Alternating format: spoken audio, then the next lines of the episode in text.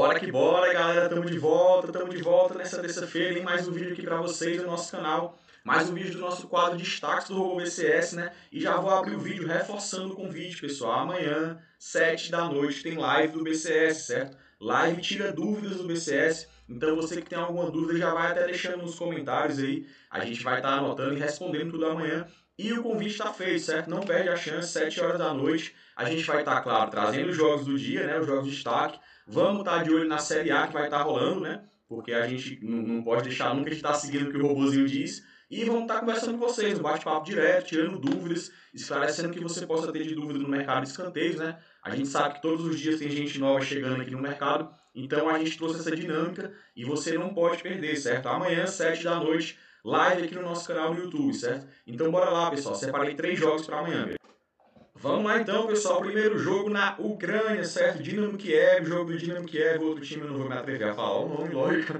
É uma da tarde aqui no Brasil, certo? E é jogo da técnica 10 a 20, certo? Olha o potencial aqui, certo? 84% quase de histórico.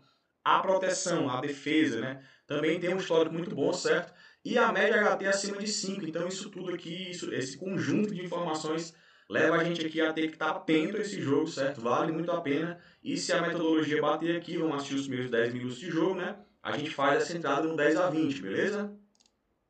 Vamos lá então pro segundo jogo, pessoal. É aqui no Brasil mesmo, certo? Atlético Paranaense contra o Botafogo. É jogo para técnica 50 a 60, certo? Ó, mais um conjunto de informações aqui que vale muito a pena pra gente, né? Ó, histórico muito bom da técnica 50 a 60, histórico também bom para defesa, a média da estratégia dos 50 a 60 está muito alta, certo, pessoal? Acima de 2 é realmente muita coisa. E a média FT dos times também beirando 12 escanteios por jogo, né? É realmente muito boa, então vale a nossa atenção aqui, certo? Vamos acompanhar. Chegando ali na metodologia, no cenário, a gente faz essa entrada aqui, técnica 50 a 60. E finalizando nossa lista de hoje, pessoal, é Fla-Flu amanhã, certo? 9h30 da noite aqui no Brasil. Jogo para a técnica de gols, vamos no HT, certo? Aqui, pessoal, os times estão com um histórico muito bom, um histórico recente aqui, né? A gente sempre pega os últimos jogos de cada time. E eles estão com 100% de gols no HT.